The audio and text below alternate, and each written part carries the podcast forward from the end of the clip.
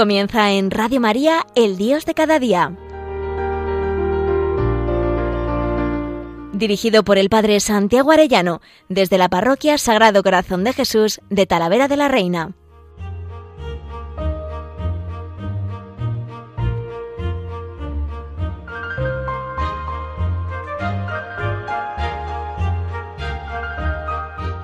Muy queridos oyentes de Radio María, muy queridos amigos todos, qué alegría un lunes más con todos vosotros.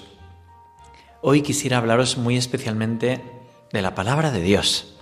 No tantos libros que se aconseja leer en verano, pues yo quiero aconsejar que leamos la Biblia, la palabra de Dios, que Dios nos bendecirá mucho por su palabra. Estamos encomendando los frutos de la Jornada Mundial de la Juventud y yo estoy haciendo mis ejercicios espirituales de mes. Así que aunque me ven aquí, no estoy aquí, lo he dejado grabado porque estaré a estas alturas empezando la segunda semana de los ejercicios. Después de 25 años de sacerdote, después de haber hecho el mes de ejercicios siendo seminarista, entendí que tenía que volverlos a hacer. Hacer este mes de intimidad corazón a corazón con el Señor, siguiendo el modo de San Ignacio de Loyola, sus ejercicios espirituales, que hacen un bien inmenso. Y uno de los tesoros que tiene este mes de ejercicios es que te zambulle en la palabra de Dios. Así que pedid por mí, por el fruto de estos ejercicios, para que el Señor pueda hacer su obra en mí, para que yo sea dócil a sus inspiraciones, para que ordene toda mi vida solo y totalmente para su gloria, para que me convierta y pueda vivir para en todo amar y servir a su divina majestad. Bueno, pero a la vez uno de los tesoros inmensos es la palabra de Dios. En esas cinco piedrecitas que aquel párroco de Medjugorje en 1961 dijo que nos da Dios para poder vencer al gigante, es ese pasaje de David cuando tiene que luchar contra Goliat, pues una de esas piedrecitas, junto con la oración, la Eucaristía, el ayuno y la confesión, es la Biblia, la palabra de Dios, algo que está muy claro y muy fuerte en la tradición de la Iglesia y en el magisterio de la Iglesia, como ahora quisiera comentar. Bueno, pues en el texto de la carta a los Hebreos 4:15 se nos dice, la palabra de Dios es viva y eficaz, viva y eficaz. Bueno, pues estoy convencido. Primero es viva porque el autor es Dios, que está vivo y habla a través de la palabra. Benedicto XVI decía el 16 de septiembre de 2005, la Iglesia sabe bien que Cristo vive en las Sagradas Escrituras y siempre les ha tributado una veneración parecida a la dedicada al mismo cuerpo del Señor. Y es verdad, es muy hermoso ver en la liturgia cómo no solo se inciensa el momento de la consagración o en la adoración eucarística, sino que también se inciensa el momento de la palabra, se inciensa el Evangelio, se lleva con un respeto reverencial, viendo y sabiendo que hay una presencia de Dios también en esa palabra proclamada o leída, que Dios está ahí vivo. Esas dos partes de la misa que salen en el relato de Maús, ¿no? cuando el Señor les iba explicando las escrituras y después la fracción del pan, ¿no? las dos partes de la misa. Bueno, pues en esa primera eh, parte de la misa que se proclama y se explica la palabra, es que no ardía nuestro corazón mientras nos explicaba las escrituras. San Juan Crisóstomo decía que las sagradas escrituras son cartas enviadas por Dios a los hombres. Y Scott Hahn, este biblista converso presbiteriano, converso a la fe católica, decía él que toda la Sagrada Escritura es una carta de amor, de alianza nupcial de misericordia. Y lo explica precioso, diciendo que empieza con una boda, Adán y Eva, el, el séptimo día descansó, el sexto creó a Adán y Eva, y el séptimo es el día de descansar en esa alianza nupcial con ellos en ese paraíso que es como el Santa Santorum de esa casa que Dios ha preparado para que moren los hombres, ¿no? Lo hace habitable y quiere empezar a vivir una alianza de amor con ellos que paseaban con él por el jardín del Edén. Después todos los profetas hablando, yo te desposaré conmigo para siempre en esa alianza de amor nupcial, de misericordia, porque tú te prostituiste, porque tú te alejaste de mí cuando yo te había embellecido y había querido desposarme contigo y en Cristo esa nueva alianza, esa nueva alianza en su sangre, ¿no? donde se renueva todo, y el Apocalipsis que termina el final de la escritura, el Espíritu y la esposa dicen, ven, ven Señor Jesús. Por tanto, La escritura hay que entenderla así, hay que entenderla como una alianza nupcial de misericordia, como una carta de amor de Dios. Y hay que interpretarla eh, desde esa clave del corazón de Cristo. Lo esencial es el corazón de Cristo traspasado por la lanza, resucitado y abierto por amor a nosotros. Por eso la escritura hay que empezar a leerla por el Nuevo Testamento, especialmente por el Evangelio y el Evangelio de San Juan, el corazón traspasado. Luego hay que leer, claro, las cartas de San Pablo, todo, todo lo que es el Nuevo Testamento y desde ahí iluminar el Antiguo, ¿no? Porque si no es, pues, exterminad al pueblo vecino. Y uno dice, ¿qué quiere decir eso? No? Pues eh, lo que quiere decir es que hay que exterminar al demonio, al mundo y a la propia debilidad para que Cristo venza, ¿no? Hay que entenderlo en esa clave, si no nos entiende la escritura, y hay que entenderla en esas alianzas de Dios que va hablando de amor a su pueblo, ¿no? como explica Scott Hahn en Un Dios fiel a sus promesas. En el, en el texto precioso de la carta a los hebreos, muchas veces habló Dios antiguamente a los profetas y últimamente en estos días nos ha hablado por su Hijo. Y ahí es donde quiero añadir, es palabra viva y eficaz. Cuando Dios dice, hágase la luz, se hace la luz. Cuando dice esto es mi cuerpo, baja del cielo, y lo que son las especies eucarísticas se convierten en el mismo Cristo. Cuando dice yo te absuelvo a través del sacerdote, es Cristo mismo el que te perdona. Y cuando te dice a ti, contigo hablo niña, levántate, o Lázaro, sal fuera, entonces es cuando te está sanando completamente, te está liberando de la muerte o del anhelo de morir, y tienes que oírlo, talita kumi, contigo hablo niña, levántate, porque es eficaz. ¿Cuántas veces a lo largo de la historia se ha manifestado este poder? Decía San Jerónimo, desconocer las escrituras es desconocer el poder de Dios. Qué hermoso ver, por ejemplo, a San Agustín, que tenía esa esclavitud por la impureza y que de repente escuchó, toma, lee. Ojalá este verano nosotros escuchemos, toma y lee y abramos las escrituras. Dice que abrió las escrituras y salió aquel pasaje en el que se le decía, dejad las orgías, dejad el desenfreno. Y esa palabra se convirtió en palabra eficaz para él y le consiguió la gracia. Él decía, tonto de mí, pensaba que uno podía ser casto por sus fuerzas y no leía aquello de que nadie puede ser casto si tú no se lo concedes. Bueno, pues ¿cómo lo concede? Pues muchas veces abriendo la escritura, leyendo la palabra de Dios. Fijaros que esa palabra de Dios es eficaz tan eficaz que en un momento dijeron la Trinidad, como explica San Ignacio, hagamos redención del género humano. Y sale en el texto del libro de la sabiduría, cuando un sosegado silencio todo lo envolvía y la noche se encontraba en la mitad de su carrera, tu palabra omnipotente, cual implacable guerrero, saltó del trono real a una tierra condenada al exterminio. Y la palabra se hizo carne y habitó entre nosotros, y a cuantos la recibieron les dio el poder de ser hijos de Dios. Es una palabra eficaz que nos da poder. Dice que de él salía una fuerza que sanaba a todos. Y es verdad, aquello que dice el centurión, di una sola palabra tuya y bastará para sanarme, funciona. Y es precioso como funciona. Yo pienso en aquel alcoholizado, ¿no? Que no conseguía liberarse del alcohol y que dice que abrió la escritura y leyó del cantar de los cantares. Tu palabra es más dulce que el vino. Tu palabra es más dulce que el vino. Y cada vez que le entraban tentaciones de volver a beber, otra vez volvía a la escritura a leer, ¿no? Qué eficaz la palabra cuando San Antonio Abad entró en aquella iglesia y escuchó, ala, vende todo lo que tienes, dáselo a los pobres, tendrás un tesoro en el cielo, ven y sígueme. Y es muy hermoso como lo más sorprendente de la escritura nos dice, pero ¿y qué pinta? Por ejemplo, en Timoteo 4.9, ¿qué pinta que San Pablo hablase del abrigo? ¿no? Me dejé un abrigo en Troas. Bueno, pues el autor de la escritura que está vivo, que es Dios, cuando pidió y cuando inspiró la Sagrada Escritura, estaba pensando en presente en todos nosotros. Y me encantó una anécdota que me contó un sacerdote. Dice que llevaron a una persona a uno de estos retiros de impacto y estaba cerradísimo y no sabían ya qué hacer. Y dijeron, mira, vamos, antes de que te vayas ya eh, asqueado de todo el retiro, vamos a abrir la palabra de Dios a ver qué te dice. ¿no?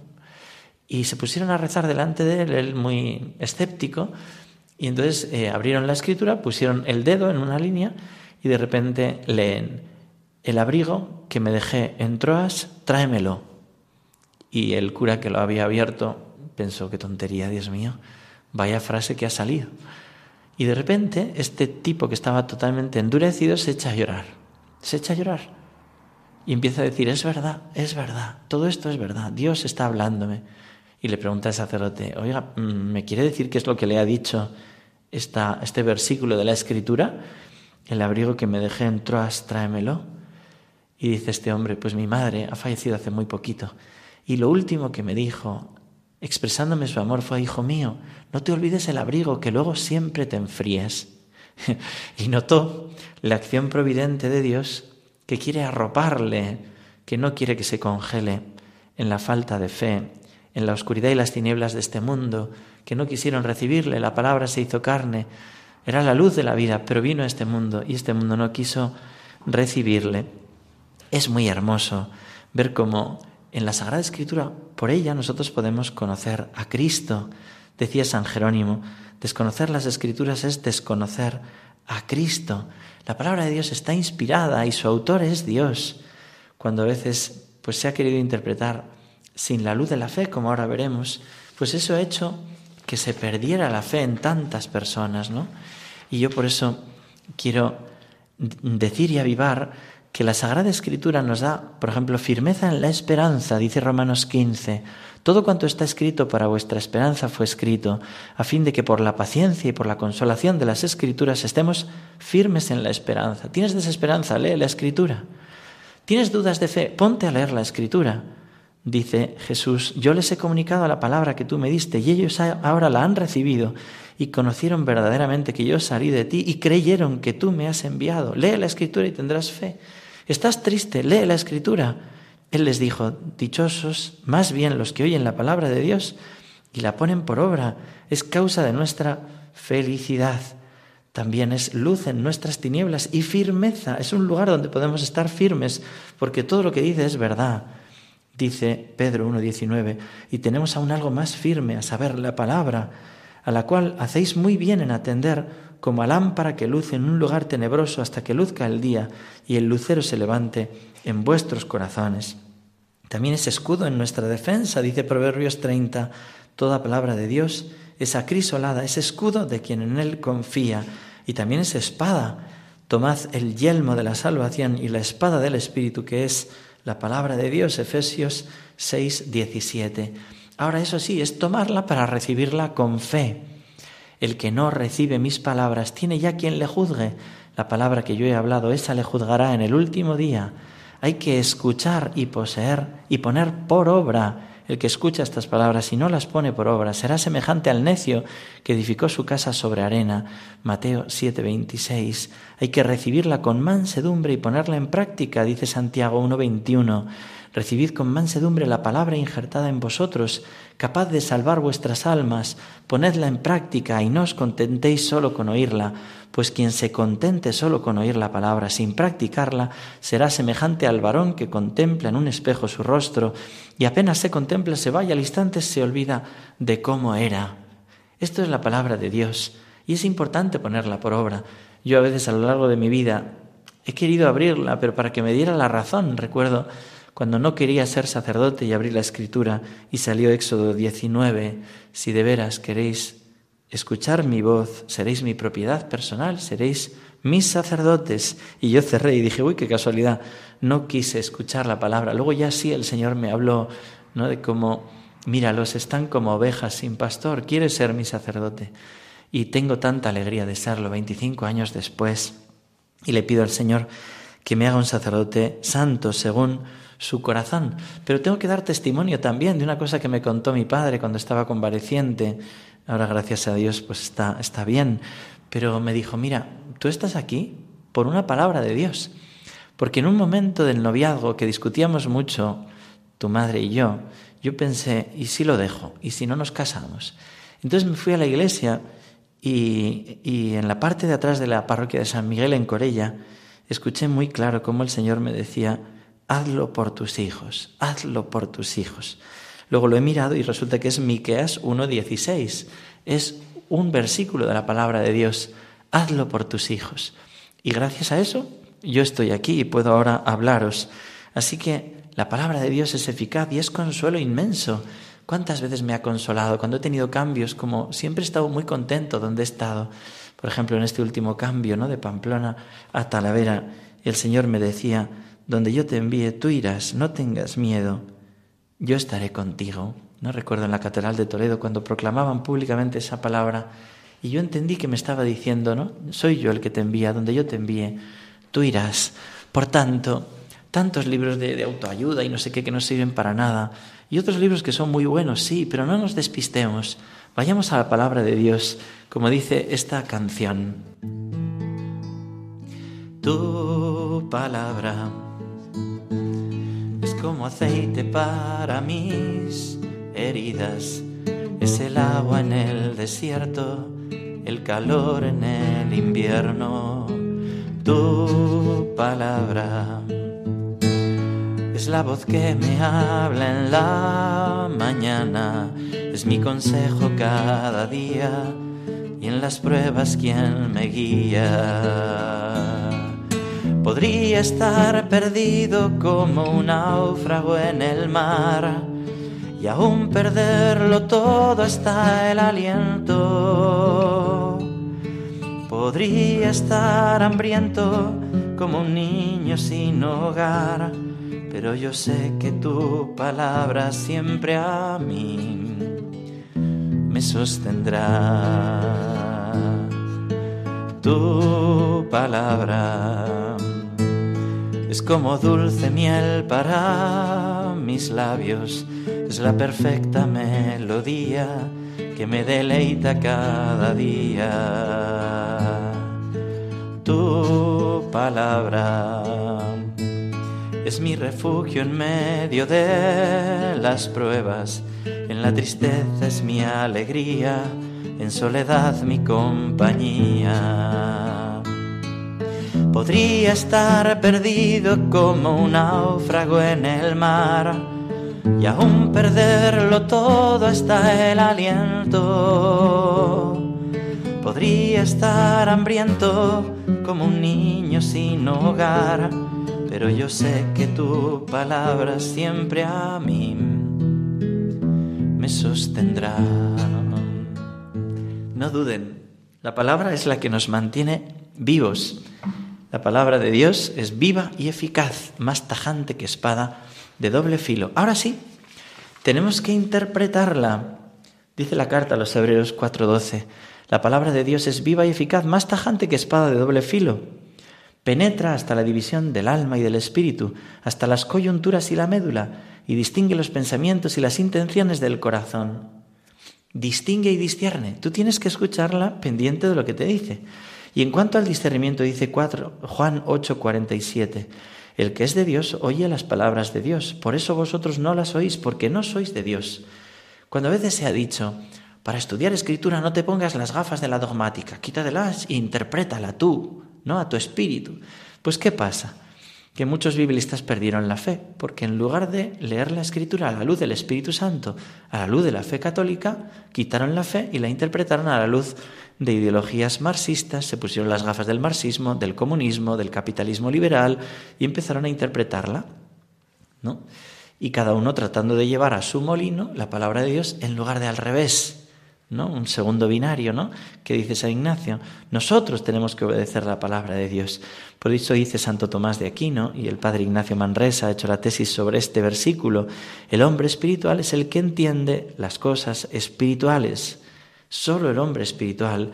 Y San Jerónimo, comentando Galatas 5, dice, las escrituras se han de leer e interpretar con el mismo espíritu con que fue escrita. Por eso el discernimiento. El espíritu es el Espíritu Santo. Él es el que nos guía, lo dice San Cipriano, también las enseñanzas divinas que fundamentan nuestra fe. Y dice también, y es precioso, ¿no? El discernimiento, el intérprete es el magisterio.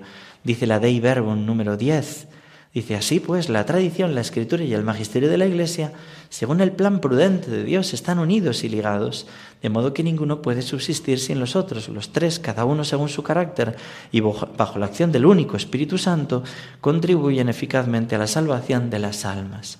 ¿Por qué? hay que interpretarlo a la luz del magisterio, porque el diablo también cita las escrituras. ¿no? Se nos dice en Mateo 4, 5, 6, como Satanás le citaba la escritura a Cristo. Si se la citaba a Cristo, ¿cómo no te la va a citar a ti y a mí? ¿No? Sacarte la escritura para hacer que pierdas la paz, para que te hagas soberbio. Por eso tú lees la escritura, pero dices, ¿y este versículo cómo lo explica el magisterio de la iglesia? Luego, ¿cómo lo explica la tradición de la iglesia? Los santos padres, los santos, la teología de los santos. Y desde ahí puedes entender verdaderamente cuál es el sentido. Y luego aparte, por lo que nos dice Galatas 5, ahora bien, las obras de la carne son conocidas. Por los frutos los conoceréis, Mateo 7:15. ¿Qué produce en ti esa palabra que has leído? ¿Produce fornicación, impureza, libertinaje, idolatría, hechicería, odios, discordias, celos, iras, rencillas, divisiones, disensiones, envidias, embriagueces, orgías y cosas semejantes? ¿Produce egoísmo? ¿Produce soberbia? ¿Qué produce? ¿O produce los frutos del Espíritu? Amor, alegría, paz, paciencia, afabilidad, bondad, fidelidad, mansedumbre, dominio de sí. San Ignacio es maestro en el discernimiento. El Papa, como buen jesuita, siempre nos anima a ello, a discernir. Y va explicando, ¿no? Como cuando uno quiere ir de bien en mejor, el Espíritu Santo da paz, en cambio el diablo inquieta. Cuando uno va de pecado grave en pecado grave, por supuesto, el que pacifica es el mal espíritu. Ah, tranquilo, vas bien. Y en cambio Dios remuerde tu conciencia, te inquieta. Pero cuando tú quieres ir de bien en mejor, es Dios el que pacifica. Y a veces el diablo, que sabe esas cosas, se viste de ángel de luz. Qué importante los ejercicios espirituales. Y el discernimiento, para no caer en la palabra en interpretaciones ni pelagianas modernas, ni gnósticas de la New Age, ¿no? adaptando al final la escritura a lo que a mí me apetece o a la ideología dominante o a potenciar mi propio ego, mi propio yo. Nada que ver, la palabra siempre nos lleva, como María, a proclamar la grandeza del Señor hágase en mí según tu palabra. No hágase tú mi voluntad y tú que la bendigas, sino hágase en mí según tu palabra. He aquí la esclava del Señor. María es esa tierra buena donde cae la semilla y produce el ciento por uno. Vamos a pedirle a ella y pedirlo también por mí en este mes de ejercicios, que nos conceda ser la tierra buena que acoge la semilla de la palabra, que no se deja ahogar ni por Satanás, ni por la mundanidad, ni por las zarzas, ni por las piedras, ni por la propia debilidad de la carne, sino que da el ciento por uno. Así lo pido para vosotros en este mes de ejercicios y pedidlo también por mí. Que Dios os bendiga a todos.